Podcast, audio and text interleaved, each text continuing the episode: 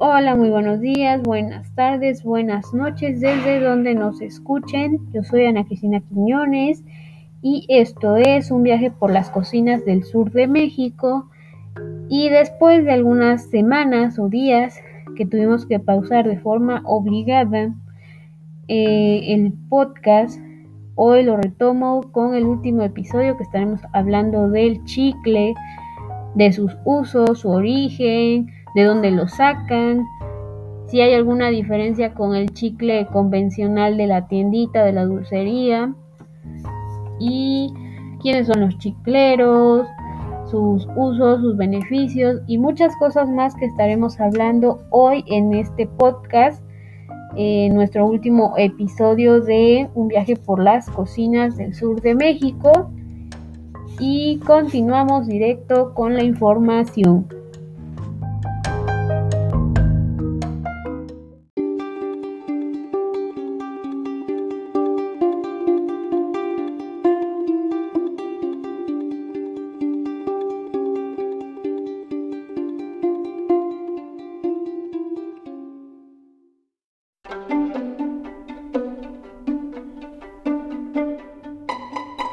Pues vamos a hablar hoy del chicle. En los estados de Veracruz, Campeche Quintana Roo abunda el árbol del chico zapote, maricara, zapote o en náhuatl chico zapot, del cual se extrae la resina que pues se usa para la producción del ancestral y auténtico chicle o cicli, cicli, perdón. Pero en su mayoría en nuestro país no se consume este chicle sino realmente es exportado o como chicle o como materia prima a países de Europa y Asia. Y en estas regiones a los chicleros se les dice, bueno, los chicleros son los hombres que se dedican a la extracción de esta resina, que por pasar tanto tiempo alejados del pueblo, inmersos en la selva, son extraños, porque solo se pueden dedicar a esto y no a otras actividades agrícolas ya que no se les da. Y bueno, el árbol del chico zapote puede vivir hasta 300 años y a partir después de su octavo año eh, que, en que fue cultivado, ya empieza a producir frutos y resina hidrosoluble para ser usada en la elaboración del chicle orgánico. La técnica de extracción de, eh, del chicle está considerada como ancestral, pues desde las civilizaciones prehispánicas era utilizada y ha sido heredada de generación en generación, pues su uso no quedó suspendido en la colonia ni en la independencia ni en ningún suceso de nuestra historia. Ya veremos más adelante que hubo una época donde abundó su uso, hubo como un boom y no tuvo muy buenos resultados principalmente para los chicleros, sino todo lo contrario, ni para la cuestión ecológica tuvo un impacto, pero más adelante lo veremos. Y bueno, retomando con el árbol del chicle, era valorado en la colonia y desde la época prehispánica, ya que decían que no había golosina ni fruta comparable al chicle, más bien a la sensación de estar masticando un chicle.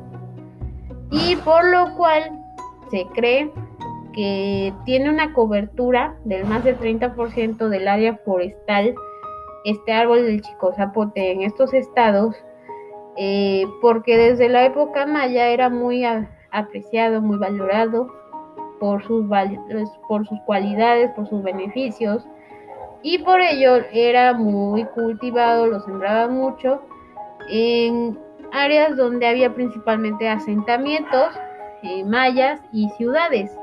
En la actualidad, lo común es irlo a buscar a la selva. Eh, su época de recolección de la resina, no del árbol, porque el árbol se va y se busca y ya, empieza a hacer la técnica. Es en la época de humedad, eh, digamos de julio a febrero más o menos, es la época donde se le extrae la resina. Y al árbol que se le extrajo o fue chicleado, como ellos le dicen, eh, no dará resina ni se le puede extraer entre 5 y 7 años. Por ello es necesario que se internen ahora en la selva para buscar diferentes árboles, los marcan, los que ya fueron este, chicleados, y permitir que se dé este ciclo de entre 5 y 7 años. Y como les digo, de julio a febrero es cuando se realiza esta extracción. Los chicleros pues deben escalar hasta lo más alto de los árboles. Eh, algunos son de 40 metros y van colgados casi. Y van haciendo unos canales en forma de B y creando como un zigzag donde va a bajar la resina y hasta el suelo tienen una bolsita de Nequén eh, y van recolectando esta resina. De este proceso, pues podrían pensar que un árbol de 40 metros va a dar muchos litros, pues realmente no. Extraen entre medio a un litro y medio a dos litros, dos litros y medio máximo de resina. Es blanca y lechosa y físicamente como les digo, no se puede definir qué árbol da más resina que, que otro, ¿no? Puede ser un árbol delgado y no tan alto, del cual sale entre el litro y medio y dos litros de resina. O puede ser un árbol muy grande, muy alto, muy frondoso, del cual no se extraiga más de medio litro. Y va cayendo en la bolsa de nequén que está en el piso, en la base del árbol. Ya después se filtra, eh, se pasa la cocción en el fuego donde se va haciendo como si fuera un caramelo con movimientos envolventes. Eh, se va cociendo la resina hasta que obtienen algo que le denominan o le dicen el pan de chicle, que son, o marquetas, también le llaman marquetas, y son las formas que le dan, o sea, es un cuadrito algunos traen como un dibujito, es como si fuera un jabón, así. Y el chicle fue documentado, como les mencionaba, desde la época prehispánica por Fray Bernardino de Chagún. Eh, él describió en los códices y en algunas cartas los protocolos y usos en cuanto al consumo del chicle por las mujeres, también por los hombres de la civilización. Eh, su consumo no era en público, sino en casa, no ni en la calle. Eh, era donde no fuera uno visto o vista por terceras personas, ya que se consideraba pues de mal gusto. Se usaba pues, para combatir el mal aliento, para descansar, para relajarse, para pasar el rato. Y de esa época pues no se detuvo el consumo pero tuvo su mayor auge durante la época de 1860, cuando eh, hay una persona de nuestra historia, que es Antonio López de Santa Ana, consumió un trozo de este chicle frente a Thomas Adam y él, esta persona lo vio, pues dijo que era, y él vio una oportunidad de mercado para explotar aquí en México y vender en Estados Unidos y como hacerlo famoso en ese momento. Y esto se extiende, este periodo de auge, de popularizar, difundir y demás el chicle o la goma de mascar, como él le llamó, pero en inglés, en otro nombre, Ah, duró de 1860 hasta más o menos 1940, Primera, Segunda Guerra Mundial y otros sucesos históricos. Eh, el chicle ya en esta época formó parte del hábito de las personas, ya que calmaba el hambre, los relajaba, los hacía salivar, porque estas fueron las sensaciones que probó este señor Adams. Eh, y y pues los hacía pasar un buen rato. Pero aquí en nuestro país la situación era muy distinta, tanto para el impacto ecológico que tuvo este auge, este boom, como también para los jornaleros, que ya no eran chicleros, se convirtieron en jornaleros eh, en estas regiones, no era lo mismo, pues ya lo que antes era para ellos ir y buscar un árbol y extraer la resina, ahora esto era propiedad concesión de hasta 800 mil hectáreas eh, para compañías chicleras de Estados Unidos. Y todos los árboles estaban concesionados, no había ningún control ni respeto por el tiempo, ni nada. Se hizo un daño ecológico considerable que hasta la fecha pues no se ha podido recuperar del todo. Pero ya por los años 30 y 40 estas tierras, ahí hubo algún asunto y fueron devueltas a los pequeños pueblos y chicleros mexicanos. Ya otra vez eran chicleros y no jornaleros donde se empezaron a formar cooperativas y beneficiaron a sus comunidades hasta que apareció el sustituto del látex o de esta resina del chico zapote que la cambiaron por los acetatos de polivinilo que es como un plástico y eso es lo que creo que se ocupa hasta la fecha en los chicles. Son gomas artificiales y producen casi lo mismo, misma sensación que un chicle eh, orgánico, pero no es natural.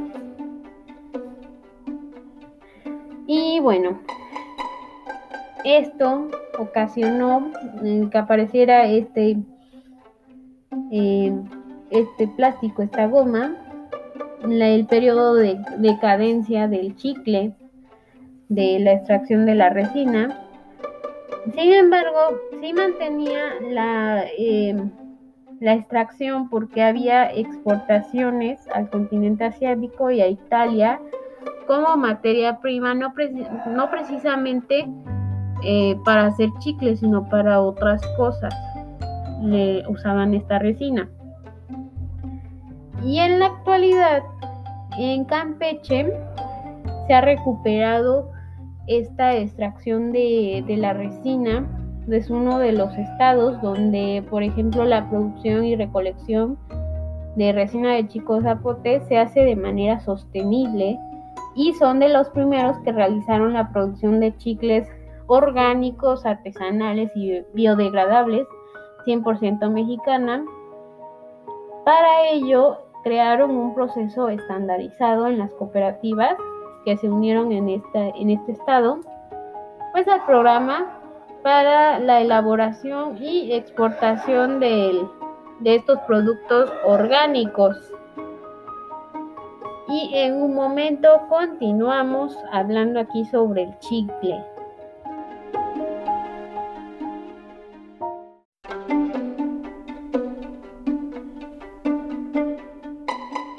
Bueno, regresamos para hablar del proceso de cómo hacen el chicle pues orgánico artesanal.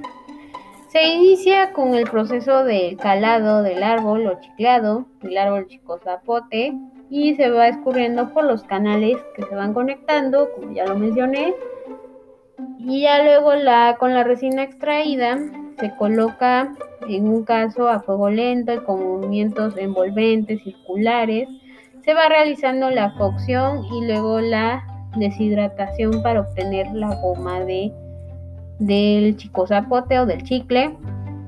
Y luego ya se deposita en un bastidor de madera para que se le dé forma. Y se deja secar por un tiempo. Ya luego se traslada a los recipientes em, donde se va a hacer el suavizado, planchado y saborizado y ya luego envasado. Esto todo se hace de manera eh, artesanal, no como se hace en fábricas, sino en una producción pequeña, familiar, de una cooperativa. Se hace todo este proceso que es completamente artesanal y muy difícil.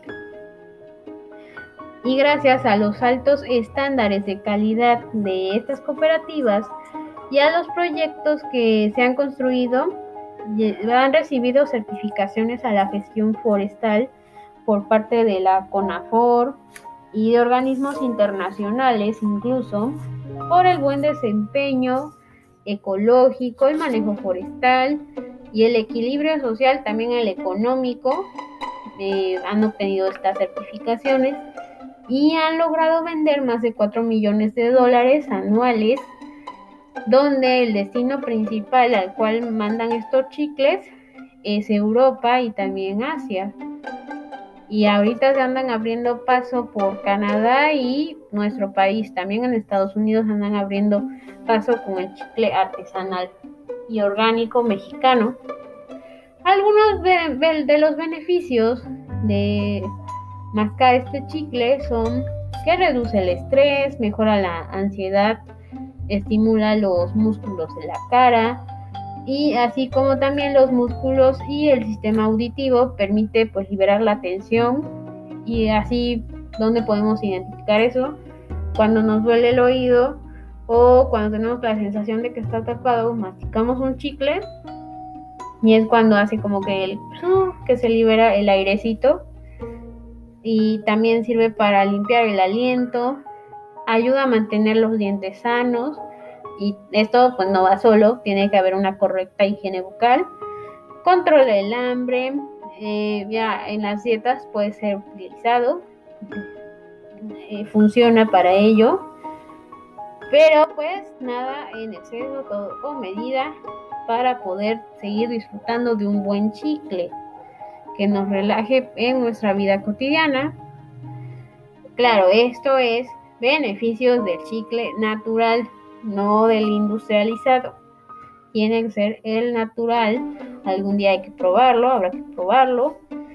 Y bueno, pues así terminaríamos con este recorrido por las cocinas del sur de México, donde conocimos un poco sobre las cocineras tradicionales, aprendimos sobre lo que es el cacao, su origen, así como pues identificamos la multiculturalidad del sur de nuestro país, las influencias que tiene, las culturas que llegaron a habitarlo, el mestizaje que hubo con los ingredientes, y muchas cosas más que hemos eh, conocido a lo largo de estas más de cuatro semanas.